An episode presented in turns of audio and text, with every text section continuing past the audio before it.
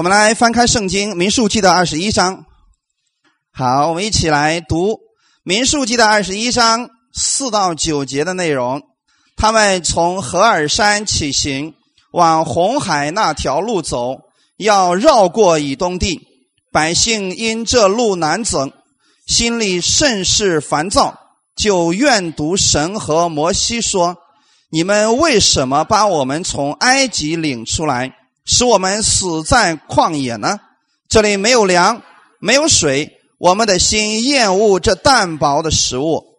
于是耶和华使火蛇进入百姓中间，蛇就咬他们。以色列人中死了许多。百姓到摩西那里说：“我们愿读耶和华和你有罪了，求你祷告耶和华，叫这些蛇离开我们。”于是摩西为百姓祷告。耶和华对摩西说：“你制造一条火蛇，挂在杆子上，凡被咬的，一望这蛇，就必得活。”摩西便制造一条铜蛇，挂在杆子上，凡被蛇咬的，一望这铜蛇，就活了。阿门。好，先来一起做一个祷告。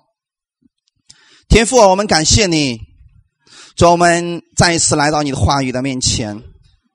说不管我们这一周的时间，我们在神的面前，我们心里面有什么样的怨恨、苦毒，主要这就像蛇的毒素一样，现在进入到我们的里边。但此时此刻，我们来仰望耶稣你自己。我们知道，当我们仰望你的时候，我们就活了。我们里边死亡的东西要被冲洗掉的。我们在你的话语面前，我们重新得力了。主啊，来到你的话语面前，我们知道我们一切的良心要被洁净了。感谢赞美你。祝福今天来寻求你的每一个弟兄姊妹，奉主耶稣的名祷告，阿门，哈利路亚。然后对你身边的人相互问候下啊，今天要说啊，不要灰心，神还是有方法的。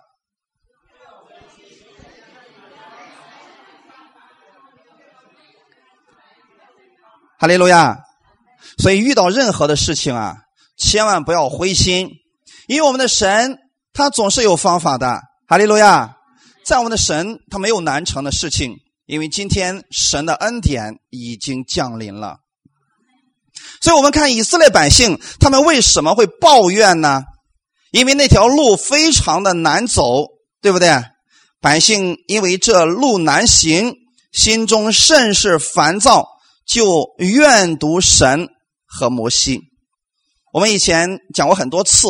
以色列的旷野，白天的温度可以达到四十六度，晚上的时候呢，有时候能达到零下十几度。在这样一个又热又冷的旷野当中，白天我们夏天时候温度特别高，我们是不是特别容易烦躁？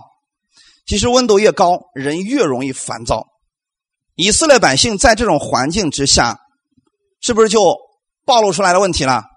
其实我们其实也是一样的，我们在环境面前。很多时候就会暴露出来我们内心的真实的情况。那么以色列百姓，他们因为这个路难行啊，也没有水喝啊，然后呢，他们心里边就非常的烦躁。烦躁的时候，他们做了什么事情呢？开始埋怨了。弟兄姊妹，我们其实很多时候我们也会遇到一些问题，但是我们通常所做的跟以色列百姓会是一样的，就会去埋怨。但真正的埋怨能解决问题吗？不能，反而会制造出更多的问题，对吗？所以以色列百姓他们不断的埋怨，然后呢，让更多的人参与到埋怨当中去了。结果呢，问题并没有解决，反而让很多的其他的问题降临到他们身上去了。什么样的问题呢？他们就怨毒神和摩西。那么他们埋怨的是谁呢？埋怨的是神和摩西。你说摩西跟他们有仇吗？有没有仇？他们为什么埋怨摩西呢？那么把他们带留在埃及就好了吗？他们留在埃及的时候，难道就不埋怨了吗？也埋怨。那你看，就证明一个问题啊。其实他埋怨谁不重要，重要的是他遇到问题之后，他的处理方法通常是这个样子。四十年，以色列百姓在旷野的时候，是不是经常性的埋怨？这好像已经形成了一个习惯一样，一出点问题，他们就埋怨摩西，而且几乎每次埋怨的话都差不多。你发现没有？你为什么把我们从埃及领出来，让我们死在这个地方？难道埃及没有坟墓吗？他们通常性的用这句话来刺激摩西弟兄姊妹，是不是摩西把他们领出来的？确实，就是摩西把他们领出来的。难道摩西帮他们领出来是要害死他们吗？是真的，摩西想把他们弄死在旷野里边吗？可是你看这群百姓怎么说的？是你把我们弄出来，让我们要死在这个地方的，好像他在埃及不会死一样。那么弟兄姊妹想想看，现在这个生活环境跟过去他在埃及的环境哪个更好？当然是现在的啦。现在是不是每天不用做苦工了，不用做奴隶了吧？他没有看到上帝的丰盛的恩典已经降临了，只看到那么一点点问题，然后就不停的埋怨、埋怨、埋怨、埋怨。其实这正是世人的样子。如果我们基督徒啊，我们遇到问题的时候，如果我们处理方式、我们想象的方式、思维方式跟他们一样的话，我们就会陷入到这种错误的境地当中去。你看，现在一般的家庭来讲，家里出了问题之后，他会怎么样？是不是互相埋怨？就好像自己没有问题一样，其实他没有看到什么呢？没有看到，其实这个问题非常的小，上帝赐给他更大的祝福，他却没有看见。那么摩西真的只是给他们带来了这个烦恼吗？摩西给他们行那么多的神迹，他们好像没有看见一样。弟兄姊妹，所以这就是我们的环境。当我们看环境的时候，我们特别容易忘记神，我们特别容易忘记。神的恩典，所以一般的情况下，我们知道今天信主的人会不会经常性的埋怨呢？也会，弟兄姊妹。所以上帝知道我们在环境面前非常的软弱，但是今天神要借着这个话语告诉我们，不要看你的环境，因为你越看环境，你的埋怨难道这个温度就下降了吗？不能，不能够解决你的问题。最好的方式是什么呢？来仰望我们的耶稣基督。阿门。当以色列百姓他们埋怨神和。摩西的时候，其实他是埋怨在摩西，但实际上他是在埋怨谁？是在埋怨神。对我们今天来讲，摩西是谁的？是上帝的代表，对不对？他代表的是神，然后再服侍以色列百姓，就像今天的传道人、牧师、教师一样，他代表的是神，然后再服侍百姓。好吗。如果说今天信徒们攻击牧师啦，这个。埋怨的话，看起来好像是在埋怨人，但实际上是不是在怨毒神？他做法其实跟以色列百姓是一样的，这种是很危险的，会带来一个什么样的后果呢？刚才我们提到说，他们说啊，为什么把我们从埃及领出来，使我们死在那旷野呢？这里没有粮食，没有水，我们的心厌恶这淡薄的食物。你看，他们不单单埋怨摩西，他们还埋怨神。那么天上降下来这个粮食究竟是什么？是不是马拿？然后马拿，你说这种食物好不好？实在太棒了，弟兄姊妹！如果这个世界上有一种食物，你每天不断的吃还不会营养不良，那么这个食物一定是非常贵的。你们相信吗？一种食物里边含了所有的营养成分，你觉得这种能不贵吗？原来的时候研制出来一种苹果，说这个苹果里边呢能够含一百零八种维生素，知道那个苹果一个卖多少钱吗？在我们本地批发一个五块钱。都不再论斤了，论个儿。知道为什么这么贵吗？因为它里边富含的营养成分比较多，是不是？是不是这个原因？弟兄姊妹，你没有想过，以色列百姓在旷野的时候，那么上帝给他们预备这个食物怎么样？这个像圆锥子一样的玛拿，会不会含有所有的营养？他们吃了四十年，有没有出现营养不良？有没有因为这个生病？没有，你们看见没有，弟兄姊妹？这就是上帝的恩典已经降临，但是他们却怎么样？没有看见，天天吃，天天吃，结果怎么样？厌恶了。弟兄姊妹，如果天天在恩典当中好不好？好，但是人会厌恶的。为什么这么讲呢？啊其实很重要。亚当和夏娃一开始是不是在恩典当中？上帝供应了所有的一切，但是他们不相信。他们非得要去吃那个分别善恶树上的果，就是靠自己的努力来获取点什么。所以今天，其实，在恩典之下的很多的基督徒，他们也是这样想的：不不不，我必须做点什么，然后我去领受神的恩典的时候，我心安理得的。其实这种想法就跟以色列百姓的想法是一样的。他们觉得这个食物来的太容易了，我们天天吃这个，我们烦了。所以他心里说：“我厌恶这淡薄的食物。”他把玛拿称为什么？淡薄的食物，就是没有营养的。我讨厌这种食物。但弟兄姊妹，这个厌恶的是谁呢？那么这个从天上降下来的马拿又指的是谁呢？耶稣基督。阿门。耶稣基督是神从天上降下来的食物，要赐给我们的。当很多人厌恶耶稣的时候，你记得他的问题就一定会有很多很多就会出现。以色列百姓当他们厌恶这个马拿的时候，实际上他们在厌恶上帝的恩典，这是很危险的一种结果呀。这是会出现什么效果呢？那个意思就是上帝，你不要再供养我，那我讨厌你，你给我这个食物，你给我这东西我都讨厌，你别在我身边了。其实就是这个意思。他们埋怨神、埋怨摩西的时候，意思是。不要让你的恩典再在我身上了，所以弟兄姊妹，这种埋怨是很危险的。当我们埋怨神的时候，实际上我们觉得说，神你离我远点我不要看见你了。那么后果会如何呢？然后第六节就说了，于是耶和华使火蛇进入百姓中间，蛇就咬他们，以色列人中死了许多。弟兄姊妹，你们读到这些经文的时候，怕不怕？是不是埋怨上帝就会修理你，就会放蛇来咬你？会不会？不会。那为什么放蛇咬他们呢？为什么他们被蛇咬呢？以色列百姓就是埋怨了吗？那为什么神神就放蛇咬他们呢？好残忍的神呢！今天我们讲，我们在恩典之下，在神的完全的保护当中，那为什么上帝会这么残忍，要放蛇咬自己的孩子呢？今天神不会会不会放蛇来咬你？那么这个蛇究竟指的是什么呢？有没有想过圣经当中的蛇预表的是什么？啊？千万不要信错了啊！蛇绝对不是预表耶稣基督的啊！蛇在圣经当中只预表魔鬼，对不对？它指的是魔鬼。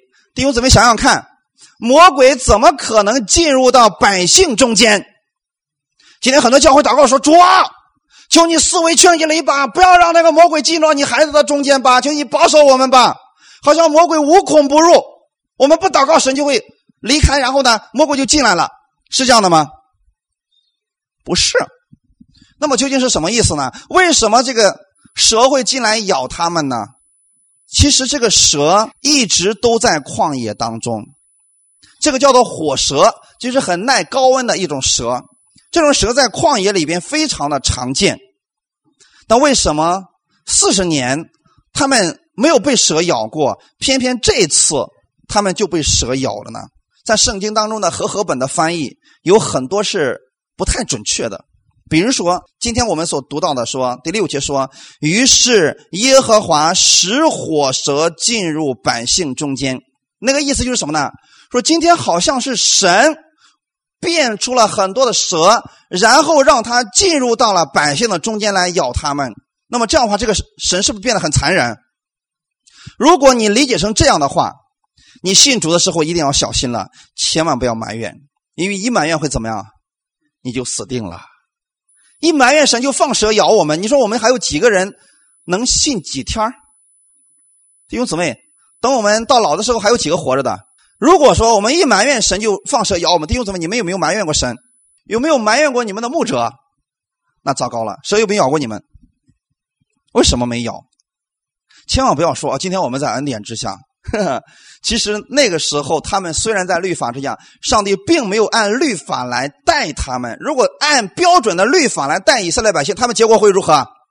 全部都得死，是不是？问题就在这里了。为什么这里边提到说耶和华使火蛇进入到百姓中间呢？这就是中文的译本的一个错误，好像说我们中文说神使蛇进入到百姓中间是谁在做？神在做，对不对？但是中文的翻译在这里边有很多类似于圣经的经文，比如说《生命记》里边出现很多说啊，耶和华使某一种疾病降到以色列百姓身上，是不是？出现过很多这样的词，耶和华使什么什么什么什么坏的事情临到百姓身上。这个在原文当中用的是另外一个词，叫做任凭，就是好吧，你不是要这个样子的吗？好吧，那我就给你吧。这就是任凭了吧？弟兄姊妹，这是很危险的一种情况啊！当我们说主啊，你离开我，你不要管我，你不要你不要让你的恩典在我身上，我必须要做点什么。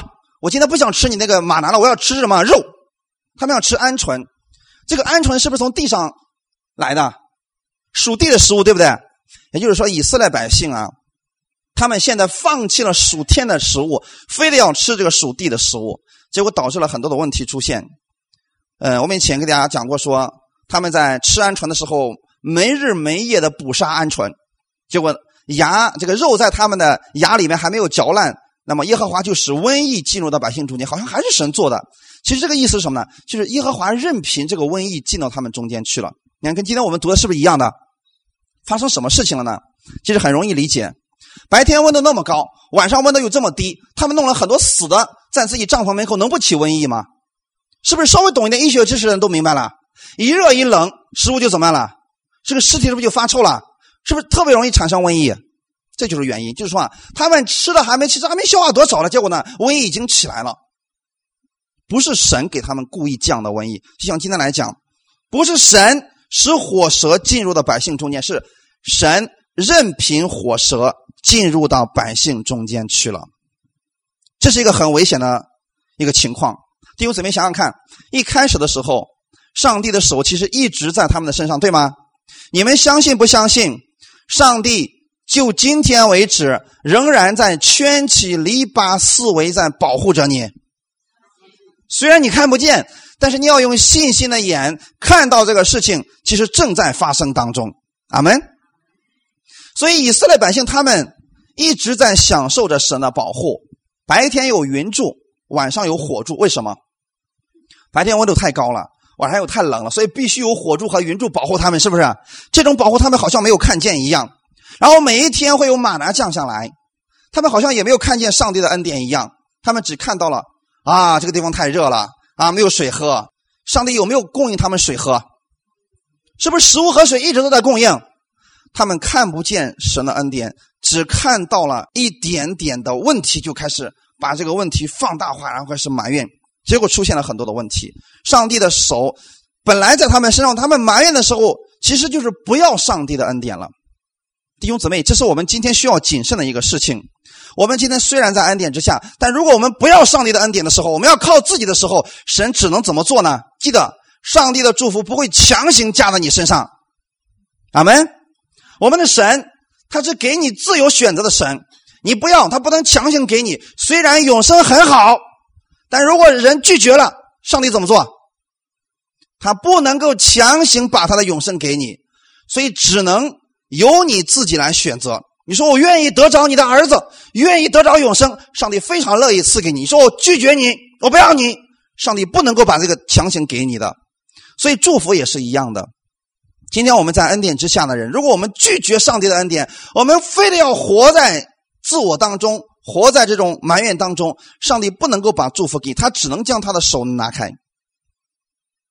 这不代表你会下地狱，只是说你的生命就会出现一些问题。但这个问题一定不是神给的，阿门，能够理解吗？就是这个蛇不是上帝放出来的，能明白吗？今天如果理解错了，很危险啊！今天有很多教会这这个经文讲错了，说你们小心点吧啊，在家庭当中千万不要埋怨，你一埋怨你就小心点上帝会放蛇咬你的。那么这个神是不是很残忍？我举个例子，是不是就很简单了？今天你不听话了，假如你的孩子不听话，这时候你说蛇出来咬死他，会不会这样？就是再残忍的父母会不会这样对待自己的孩子？所以我们的神怎么可能这样来对待他的孩子呢？啊，因为他们埋怨了，神说蛇们出来咬死他们，结果一咬怎么呢？这百姓啊，我错了。上帝说蛇别咬了，哎，别咬死啊，咬个半死就行了，不能让他们得给他们一个悔改的机会啊。如果我们把神讲成这个样子的话，今天你生活该有多么的苦啊！因为你每天会恐惧战，你说主啊，我今天有没有得罪你了？千万不要放蛇过来咬我呀！你会担心上帝用什么方式来刑罚你？这样的基督徒是不是每天都生活在恐惧战境当中了？但是你们不是这样的弟兄姊妹，我们愿意活在神的恩典之下，不依靠自己，我们单单来仰望耶稣。阿门。那么，当神伸出伸起了他的手以后，本来是不是保护在这里？结果神把保护拿走了，蛇怎么样？立刻进入到百姓中间了。弟兄姊妹，这就是问题。四十年来，他们有没有第二次被蛇咬过？没有，就这一次，是不是？那就证明其他的时间，其实神的手一直在保护他们。但这一次呢，他们不要神的保护了，不要神的恩典了。上帝拿开之后，蛇立刻进入他们中间，没有给他们一丝停留的机会。那么这个毒素究竟指的是什么呢？今天我们从属灵里边来讲，当我们拒绝看神的恩典的时候，拒绝去仰望耶稣给你做了什么的时候，你就一定会看你的环境。当你看环境的时候啊，你会越看越灰心，甚至会埋怨人，会埋怨神。但这个情况下，你心里边一定会进很多的苦毒。阿门。我们前一段时间分享过，说苦毒从哪里来的呢？当人失去神的恩典的时候，苦毒毒根就产生了。所以以色列百姓他们不要神的恩典的时候，毒根就产生了。是不是真正的蛇咬他们了？蛇的毒是不是进到他们身上去了？弟兄姊妹，今天的属灵里边，如果我们不愿意在神的恩典当中依靠耶稣而每天过生活的话，你会有很多的苦毒和毒根会进到你里边去。怎么办呢？你看啊，一个人，我们从他外面来看的时候，如果这个人天天抱怨，天天唉声叹气，不用想，心里一定有问题了。阿门。那如果这个人每天是喜乐的，这证明神的喜乐在他里边。所以我愿意弟兄姊妹，你们每一天能过一个喜乐的生活。阿门。因为你们已经在恩典之中了，神的恩典已经降临了，要让喜乐充满在你们的身上。哈利路亚。然后他们被蛇咬以后啊，很多人就死了。百姓到摩西那里说：“我们愿读耶和华和你有罪了，求你祷告耶和华，叫这些蛇离开我们。”感谢主，这句很重要。有很多人说：“你看，以色列百姓都在认罪祷告呢，确实不错。他们得罪的是神，在旧约的时候，我们确实需要向神来。”认罪祷告的，因为罪的问题没有解决，对不对？那么好，当以色列百姓向神认罪之后，然后呢，他祷告说：“摩西啊，呃，求你替我们祷告吧，啊，让这些蛇离开我们吧。”那么弟兄姊妹，如果被蛇咬了，蛇离开了，会不会死？同样会死的。但是以色列百姓没有求说：“ 求你医治我吧。”他们对神仍然是恐惧战惊的，弟兄姊妹。所以今天我们在恩典之下的人，我们知道，因为耶稣在十字架上为我们已经担当了所有的罪，所以今天呢，你不必向神来认罪了。但是在人方面呢，如果你得罪了人呢，一定要认罪的。阿门！一定记得，在人的面前，雅各书第五章里边告诉我们了，说你们要彼此代求，互相认罪，彼此代求，使你们可以得着医治啊。很多的问题是怎么来的呢？就说你身边的那条蛇啊，我这是举个例子啊，不一定它真的是蛇啊。就这个人嘴像蛇一样，啪啦啪啦啪啦啪啦一说，结果怎么进到你里边去了？你晚上气得睡不着觉了，你就是已经中毒了。明白了没有，弟兄姊妹？那么这种情况你应该怎么办呢？向神来祷告，主啊，加给我力量，让我来饶恕他。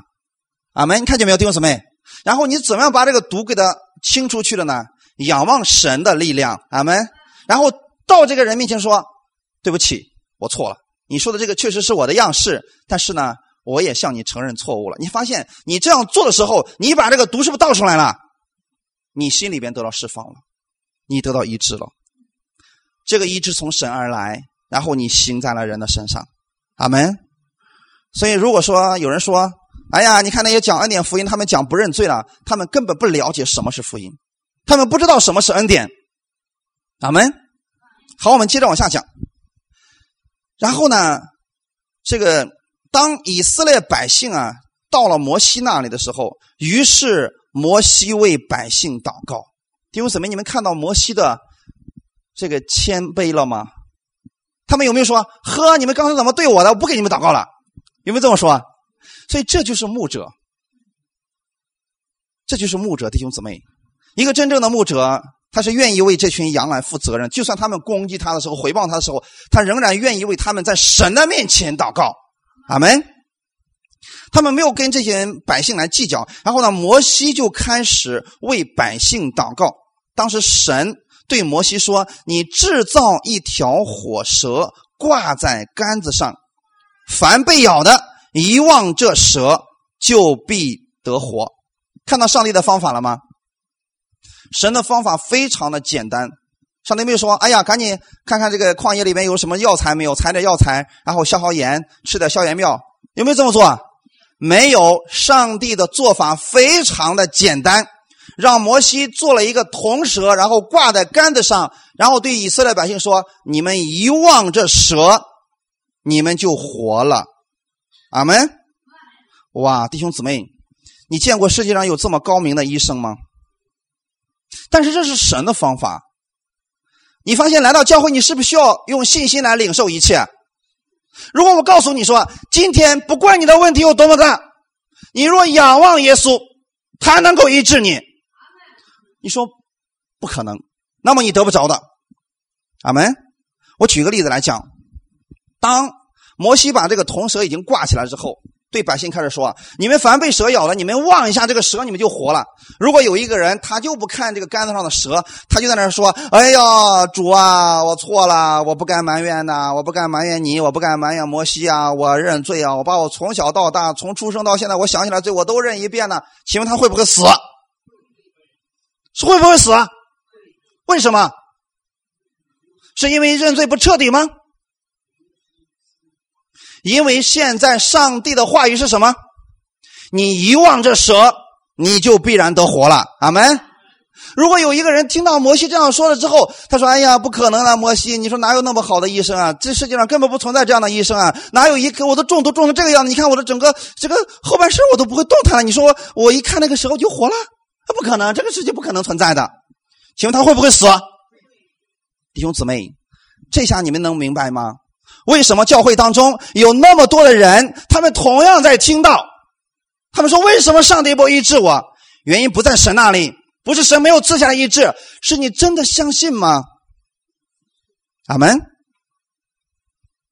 前段时间有人告诉我说：“任教师，为什么上帝还不医治我的病？”我说：“不是上帝不医治，是你相信上帝能医治你吗？你相信现在神已经医治你了吗？”他说。啊，我在这看到其他的牧师都特别有能力啊，呃，我想去找某某个牧师。我说，如果你愿意去吧，弟兄姊妹，如果你到了一个忘人的程度，就证明你真的没什么信心了。前两天现场得医治的几十个人，现场得医治的，因为当时我给他们分享了一句话，我说：你们知道吗？就在现在，当你们。在听到的过程当中，你们听的是耶稣的话语，听的不是我的，是耶稣的话语。圣经的告诉我们说，当耶稣在讲道的时候，有能力从他身上发出来，然后就医治了那现场的人。你知道吗？就这样一句话，我告诉他们的时候，他们中间有很多人就得医治了。是我的能力吗？绝对的不是。所以今天不要去仰望人，不要说这个牧师有能力，那个牧师他的能力从哪里来的？是不是从仰望耶稣而来的？为什么你不直接仰望耶稣，要看这个人呢？是你真的相信神能赐下神迹吗？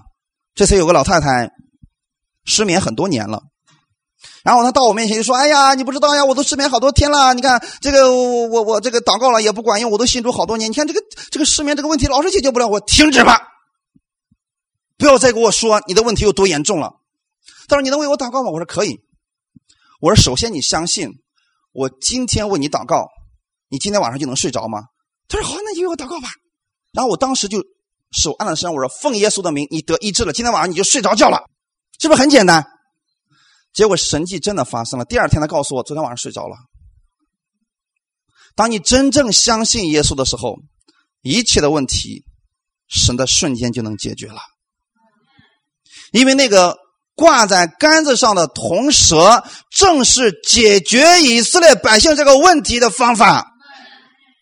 你知道吗？不管你的问题现在有多么的严重，你说我都已经中毒快要死的人了，不要紧，只要你愿意仰望这个杆子上的铜蛇，你就必然得活。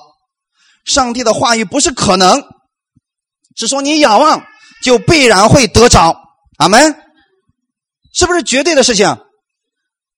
你要相信这个绝对。哈利路亚！凡被咬的，遗忘这蛇就必得活了。为什么呢？那么这个杆子上的铜蛇指的是谁呢？没错。耶稣，刚才我们说了，蛇不是耶稣，但是铜蛇在这里预表的是我们的耶稣基督。阿门。原因是什么呢？铜在圣经当中预表的是审判。你看，在会幕的院子里边用的是不是都是铜做的？在院子里边不断的有死亡的事情在发生，你们知道吗？大批大批的洁净的、无瑕疵的羔羊。牛羊被运进来，然后被死在了这个铜祭坛上，那代表的是神的审判，然后使人可以罪得遮盖。这就是在院子里边会幕院子里边做的事情，但那里边全都是铜做的，所以这个祭坛上在铜坛上不断的有动物死去。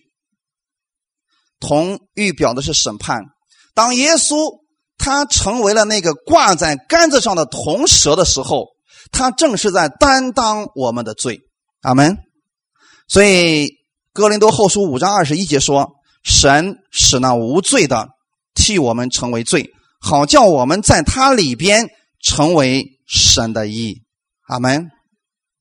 为什么今天神能够医治你？其实很简单，因为耶稣担当了你的罪，他将你里边一切的罪，他拿过来了，替你清除干净了。不管你里边现在中毒有多深，耶稣能够将它清理干净。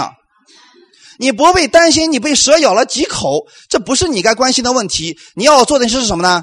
仰望那杆子上的铜蛇就可以了。哈利路亚！耶稣他不知道罪，却成为了罪。在十字架上，耶稣成为了那个铜蛇，就是那个被咒诅的生物的画面。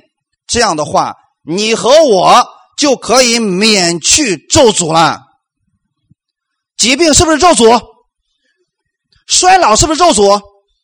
说弟兄姊妹，千万不要说，哎呀，我到了某个年龄，我身体上就会出现什么症状，有什么什么综合症，把这些想法完全从你里边去掉吧。这些是咒诅。阿门。你说疾病会在我身上，你把这些去掉吧。耶稣被挂在木头上，就担当了我们的咒诅啊。我们看这些经文，《加拉太书》第三章十三节，一起来读：基督既为我们受了咒诅，就赎出我们脱离律法的咒诅，因为经上记着，凡挂在木头上，都是被咒诅的。阿门。耶稣有没有被挂在木头上？所以他已经担当了你该受的咒诅，疾病在你身上已经没有资格了。相信这一点吗？所以弟兄姊妹，当你真的相信的时候，神迹就立刻会在你身上发生。不要去想这个事情怎么成就的，这是神在做的。阿门。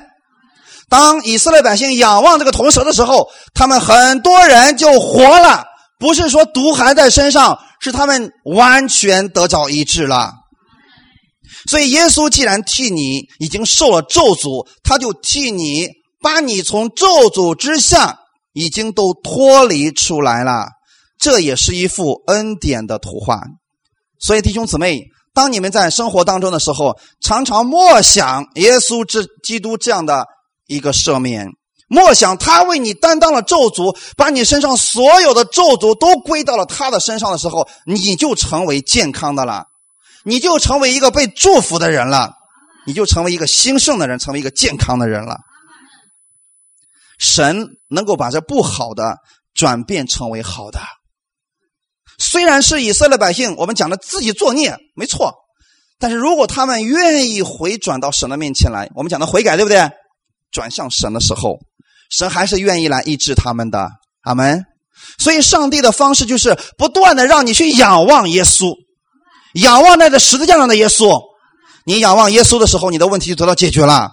千万不要看人。你越看人，你的问题越厉害。过去我认识一位阿姨，结婚很多年，一直不生孩子。从那个时候呢，他所在那个教会非常的小，嗯，只有十几个人吧。他们的牧师当时也很年轻，呃，三十多岁吧，跟我现在的年龄差不多。然后这个姊妹就心想，嗯，不行，我们的牧师你太年轻，法力不够。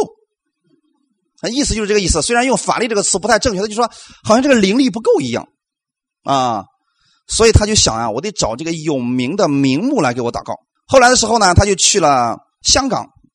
当时有世界上有非常有名的布道家在香港，他就去了，呃，交了将近两千块钱的门票，听完人家几天的培训之后啊，最后呢，那个牧师也一一给他按手祷告了。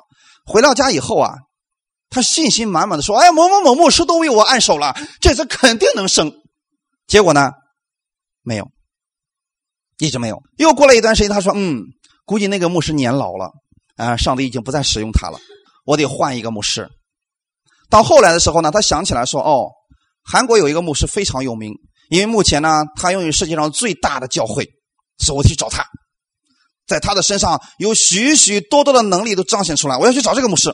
结果呀，办了护照，去了那个地方，找到了那个牧师，恳求那个牧师为他祷告了。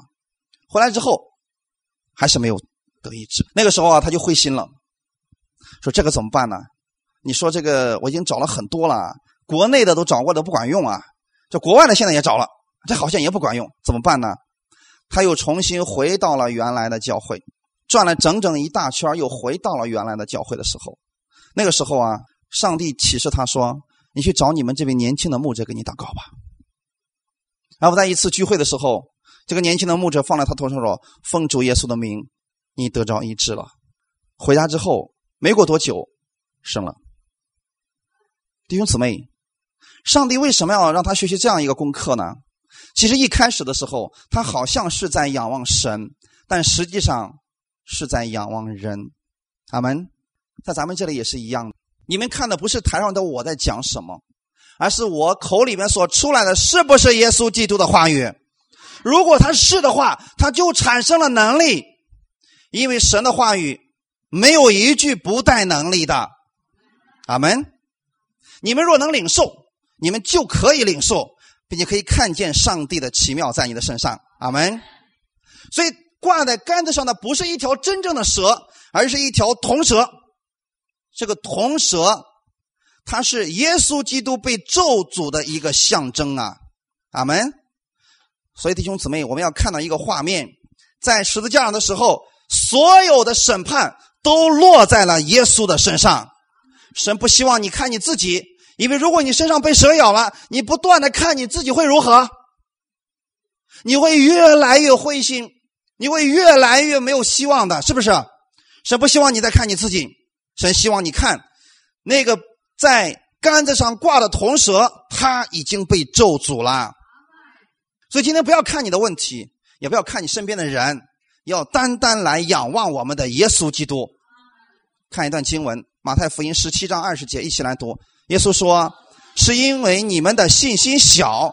我实在告诉你们，你们若有信心，像一粒芥菜种，就是对这座山说：‘你从这边挪到那边’，它也必挪去，并且你们没有一件不能做的事了。”阿门。有没有看到这段经文？这里面耶稣没有说：“哦，你们信心小啊，小的像一粒芥菜种一样啊，所以你们不可能有信心的。”有没有这么打击门徒？他说：“如果你们的信心能够像一粒芥菜种那么大，那就证明现在门徒有没有信心？没有，连芥菜种那么大的信心都没有。芥菜种实际上比芝麻还小一点，是不是啊？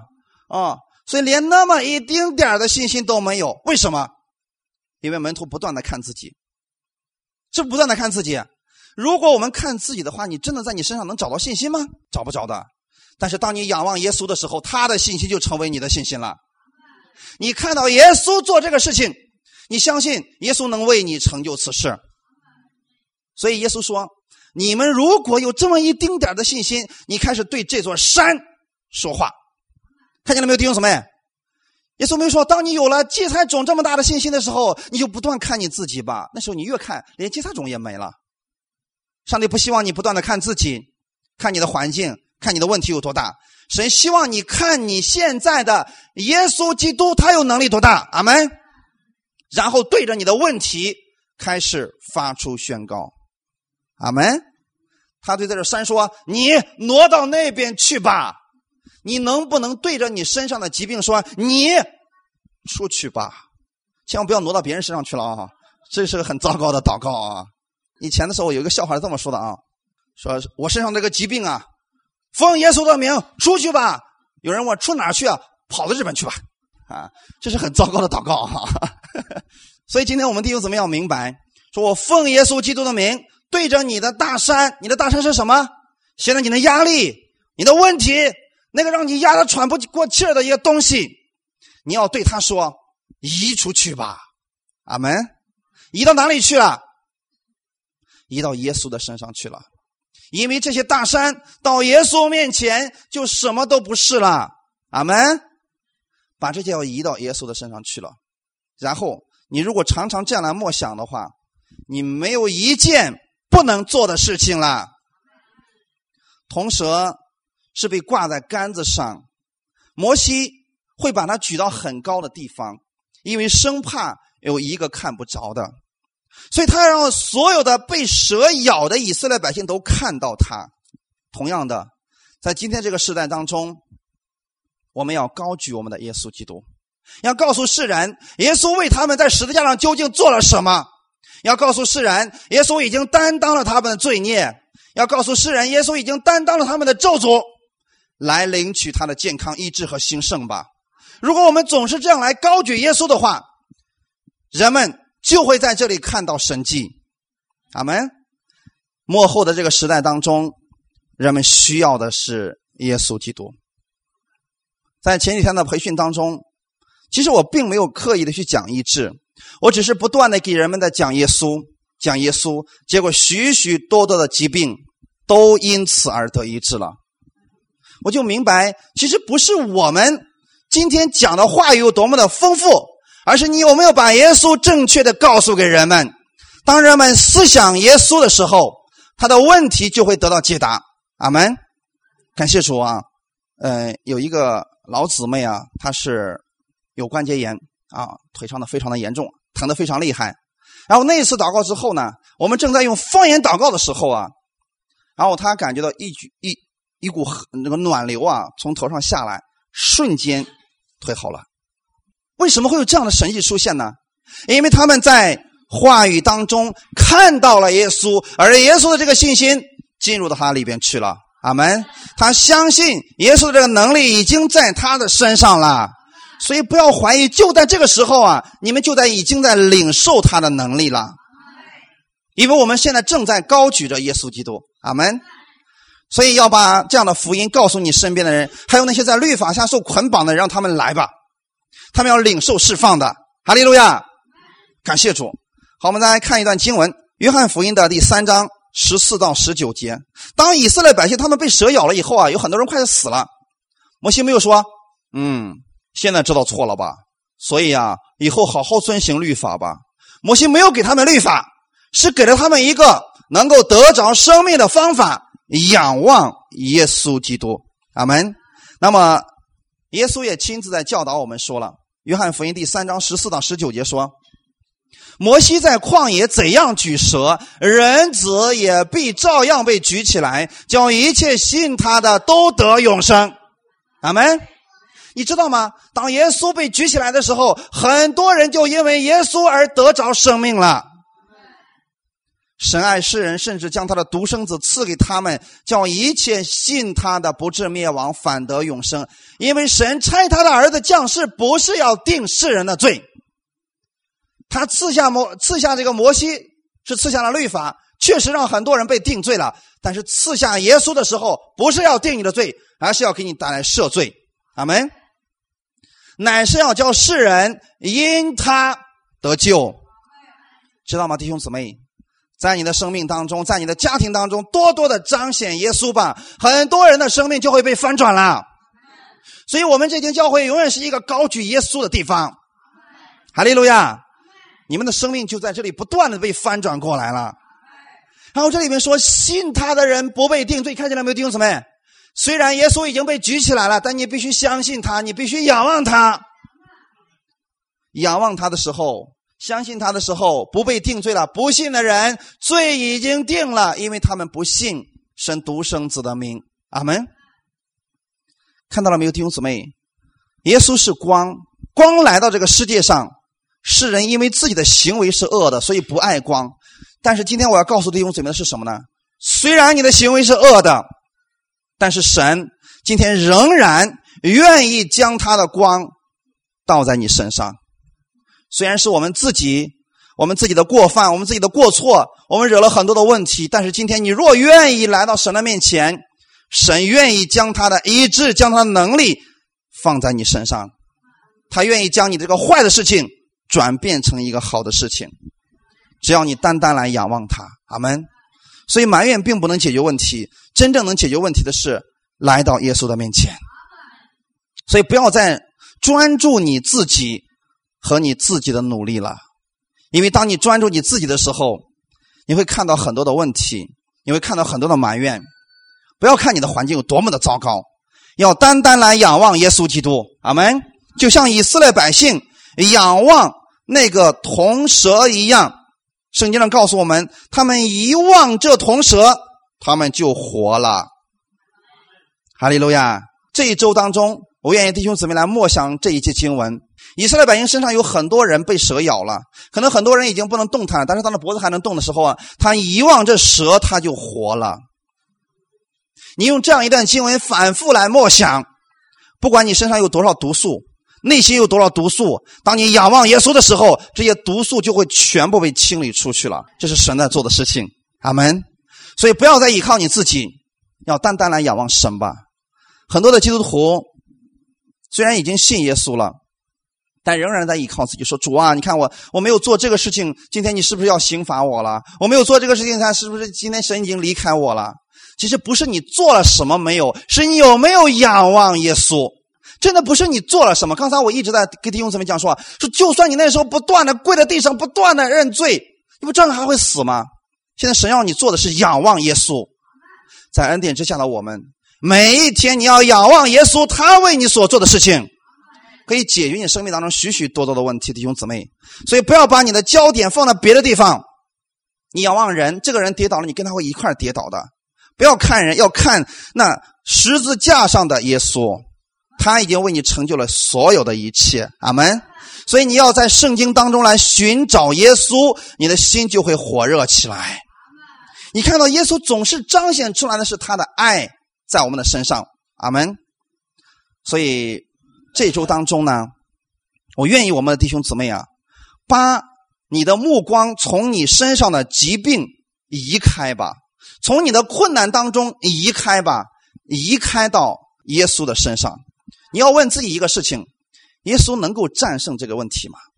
如果他能，你就不要灰心了，单单来仰望他，把这个事情完全交给他。就算今天没有结果，我仍然相信神能移走他。阿门。就算明天没有结果，仍然相信神能够移走他。要拥有这种坚定不移的信，就像保罗所说的那样：“主，你若救我脱离这个患难，我就继续为你做见证。如果你把我接走了，我太感谢你了。那个地方实在太美好了。